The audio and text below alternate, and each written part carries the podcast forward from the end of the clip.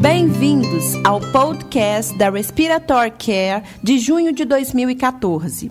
Com nosso editor Dean Hess e Sarah Moore, temos o prazer de publicar os trabalhos da conferência vias aéreas artificiais e acessórios de vias aéreas.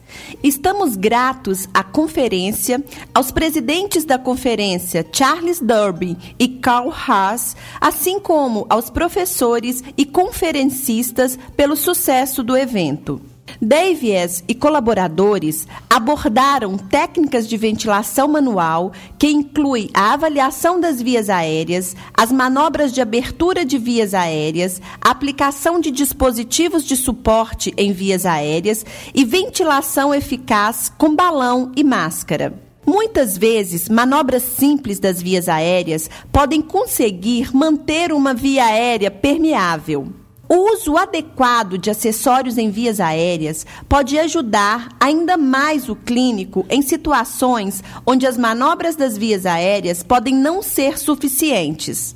A ventilação com balão válvula máscara desempenha um papel fundamental na melhoria tanto da oxigenação como da ventilação, enquanto se prepara a intubação traqueal. A antecipação e reconhecimento precoce de situações em que a ventilação bolsa e máscara pode ser difícil ou impossível permite aos clínicos fazer ajustes de forma rápida ou empregar outra intervenção para evitar atrasos no estabelecimento de uma ventilação adequada. Às vezes esquecemos o básico nós gostamos desse trabalho porque nos lembra que o gerenciamento básico das vias aéreas e habilidade de executar a ventilação bolsa-máscara é importante e não devem ser esquecidos. Conforme apresentado por Derby em colaboradores, a intubação traqueal é um procedimento comumente realizado na sala de cirurgia para oferecer de forma segura os gases anestésicos e proteção das vias aéreas durante a cirurgia. A técnica de intubação mais comum neste cenário cirúrgico com dificuldade não frequente é a laringoscopia direta, com intubação orotraqueal. A avaliação cuidadosa do paciente, o planejamento avançado, a preparação de equipamentos, a redundância do sistema, o uso de listas de verificação, a familiaridade com os algoritmos das vias aéreas e disponibilidade de ajuda adicional quando necessário tem resultado em sucesso excepcional e segurança. As vias aéreas difíceis durante a intubação fora do ambiente controlado da sala cirúrgica são mais frequentes e mais graves. Os processos de intubação praticados na sala cirúrgica, transpostos para intubações fora do contexto perioperatório, devem melhorar a segurança do paciente. Este artigo considera cada etapa do processo de intubação na sala cirúrgica em detalhes e propõe estratégias para incorporar procedimentos perioperatórios para intubações fora da sala cirúrgica. Muitos leitores da Respiratory Care não trabalham em sala cirúrgica. Da mesma forma, muitos anestesiologistas não apreciam plenamente as questões de gerenciamento das vias aéreas em um ambiente não controlado fora da sala cirúrgica. Para aqueles entre nós que não praticam na sala cirúrgica, podemos aprender muito com nossos colegas da anestesia, porque muitos deles são especialistas em gerenciamento de vias aéreas. O artigo de Collins e Blank apresenta um breve histórico sobre o desenvolvimento e prática da laringoscopia e detalha os equipamentos e técnicas para ambos os métodos direto e indireto. A avaliação do paciente durante o exame das vias aéreas é discutida como preditores de intubação difícil. O desenho da lâmina do laringoscópio, as novas técnicas de intubação e uma variedade de tecnologias de laringoscopia indireta são revistos como a curva de aprendizado para essas técnicas e dispositivos. A laringoscopia é um componente chave para o processo de intubação. O uso de videolaringoscopia explodiu nos últimos anos e hoje é uma técnica comumente usada. Esse trabalho revê muito bem a laringoscopia direta e indireta. A intubação com fibra ótica é uma técnica eficaz no estabelecimento de acesso das vias aéreas em pacientes com via aérea difícil, antecipada ou inesperada. O trabalho de Collins e Blank revisa a tecnologia adequada, as técnicas clínicas, as indicações e as complicações relacionadas. Discute-se o papel da intubação por fibra ótica em algoritmos de gerenciamento de vias aéreas. As evidências são apresentadas comparando a intubação por fibra ótica com outras técnicas no que diz respeito ao gerenciamento das vias aéreas difíceis. A literatura sobre os processos de treinamento e desenvolvimento de competências na intubação por fibra ótica também foi revista. A intubação por fibra ótica pode ser uma técnica valiosa no ambiente controlado da sala cirúrgica, assim como em outros ambientes. Este artigo faz uma revisão geral da intubação por fibra ótica. Macklin e Hulford explicam que realizar uma intubação endotraqueal de emergência significa necessariamente fazê-la sob condições piores do que as ideais. As taxas de sucesso da primeira tentativa serão menores do que a intubação traqueal realizada sob condições controladas na sala cirúrgica. Alguns fatores associados com maior sucesso são previsíveis e podem ser modificados para melhorar os resultados. Os fatores discutidos neste artigo incluem a decisão inicial de realizar a intubação traqueal em ambientes externos ao ambiente hospitalar, qualificação e capacitação dos membros da equipe que realizam a intubação, a técnica selecionada para o gerenciamento avançado das vias aéreas, bem como a utilização de sedativos e bloqueadores neuromusculares. Nós acreditamos que muitos leitores da Respiratory Care participam da intubação de emergência de forma irregular. Para aqueles de nós que realizam esse procedimento, este artigo é essencial e nos ajudará na assistência aos pacientes nessas condições. O momento ideal e as técnicas de traqueostomia têm sido temas de debate considerável. Nessa revisão de Cheon e Napolitano, as questões gerais relativas à traqueostomia são abordadas com análise específica da literatura sobre o momento adequado de realizar a traqueostomia. Com base nas evidências de dois grandes estudos randomizados, é razoável esperar pelo menos 10 dias para ter certeza de que um paciente necessita de ventilação mecânica contínua antes de realizar uma traqueostomia. Recomenda-se a traqueostomia percutânea sob orientação de broncoscopia flexível. Os avanços incluem o uso da orientação de ultrassom em tempo real para traqueostomia percutânea novos tubos para dilatação de traqueostomia percutânea e novas técnicas percutâneas foram descritos neste artigo.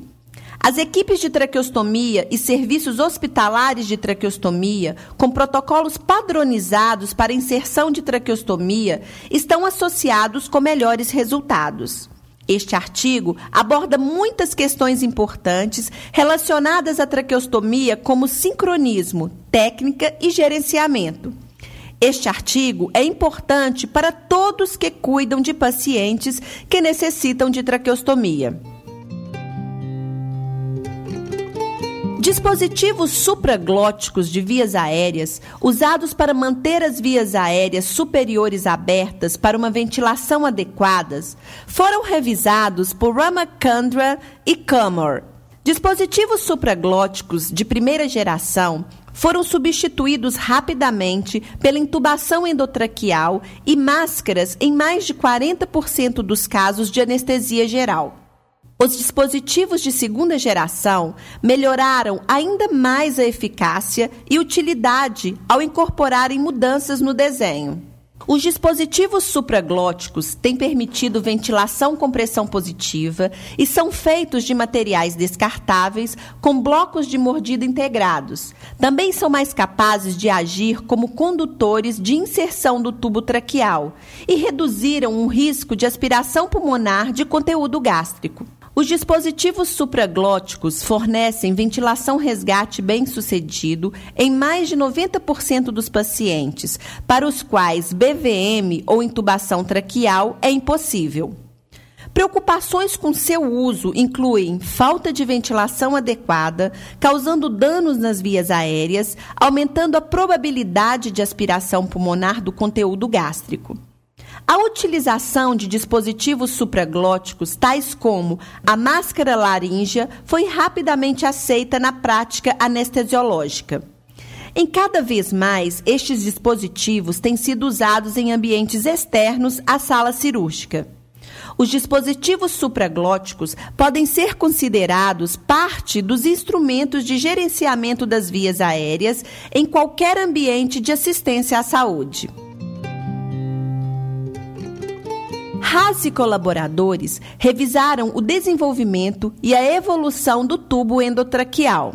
Ao longo dos anos, modificações foram feitas no tubo endotraqueal para minimizar a aspiração grosseira, para isolar um pulmão, para fornecer um campo facial cirúrgico visível durante anestesia geral, para monitorar lesões do nervo laríngeo durante a cirurgia, para evitar queimaduras das vias aéreas durante a cirurgia a laser e para administração de medicamentos.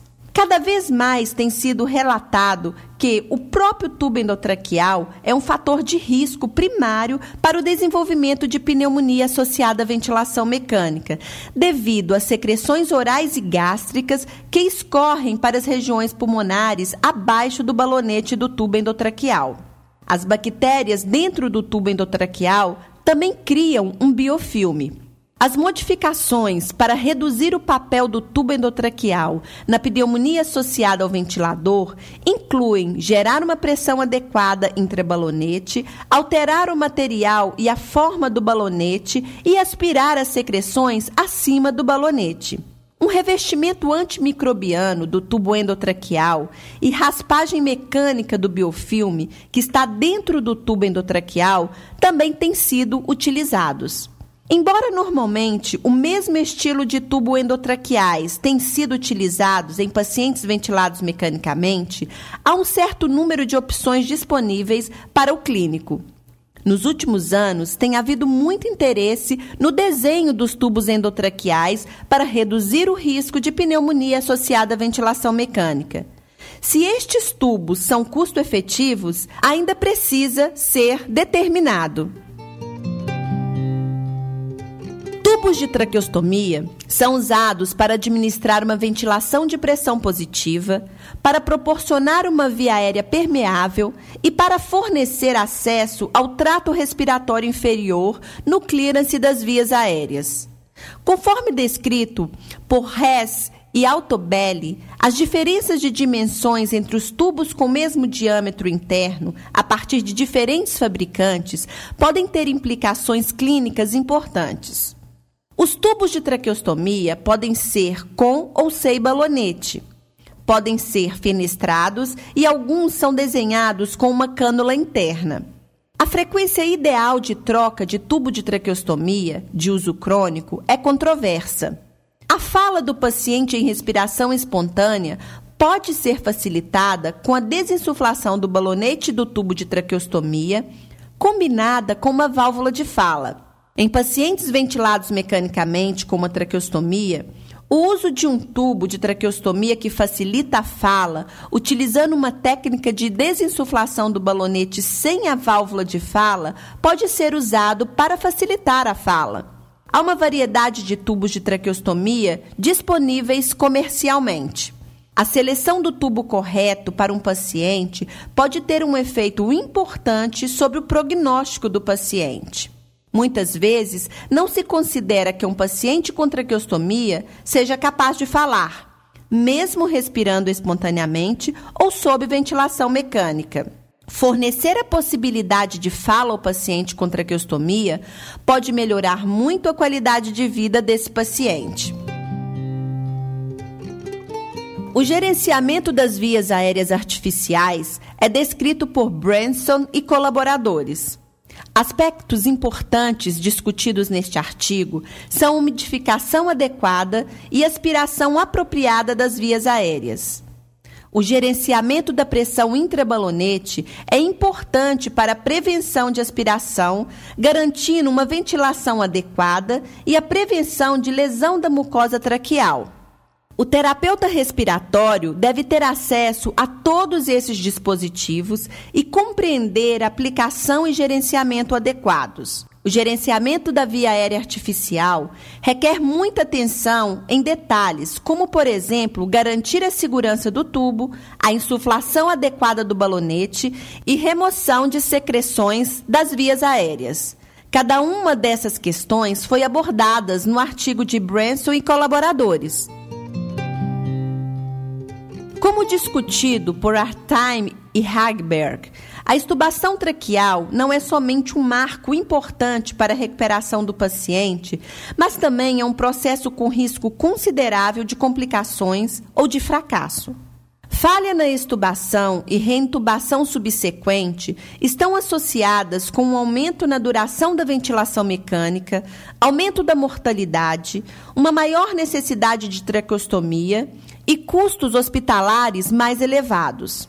Estes riscos exigem que o processo de estubação seja gerenciado por profissionais com compreensão detalhada das causas de falha na estubação e as potenciais complicações. Um planejamento pré-estabelecido de estubação, com as considerações feitas para eventual necessidade de reintubação, é de extrema importância. A escolha do momento ideal para estubação é um desafio, especialmente em pacientes em recuperação de doença crítica. Ambos, intubação prolongada e extubação prematura, têm riscos. As questões relacionadas com a extubação estão muito bem abordadas nesse artigo.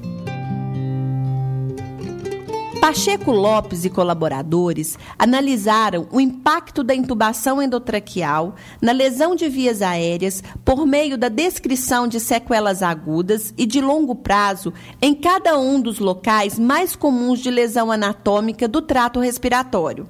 Lesões incluem lesão do septo nasal, da língua, em dentes, lacerações da mucosa, imobilidade das cordas vocais e estenose laringotraqueal assim como traqueomalácia, fístulas traqueoesofágicas e traqueoinonimada. Os mecanismos propostos de lesão tecidual que se relacionam com cada uma foram revisadas, assim como as manifestações clínicas mais comuns e as opções de diagnóstico e de gerenciamento. Este artigo também inclui uma análise de complicações pertinentes à videolaringoscopia e aos dispositivos supraglóticos no gerenciamento das vias aéreas. As potenciais estratégias de prevenção de lesões associadas à intubação foram delineadas. O potencial de lesão das vias aéreas existe em todos os pacientes intubados. Esse artigo fornece uma visão geral, completa, dos tipos de lesões das vias aéreas que podem resultar da intubação endotraqueal, bem como estratégias para prevenir essas lesões. Uma análise dessas lesões, combinada à vigilância à beira do leito, deve melhorar a segurança do paciente. Para receber o conteúdo deste podcast e de podcasts anteriores da revista, por favor, visite nosso website em www.rcjournal.com. Você também poderá se inscrever no nosso website para receber os podcasts de futuros volumes da Respiratory Care.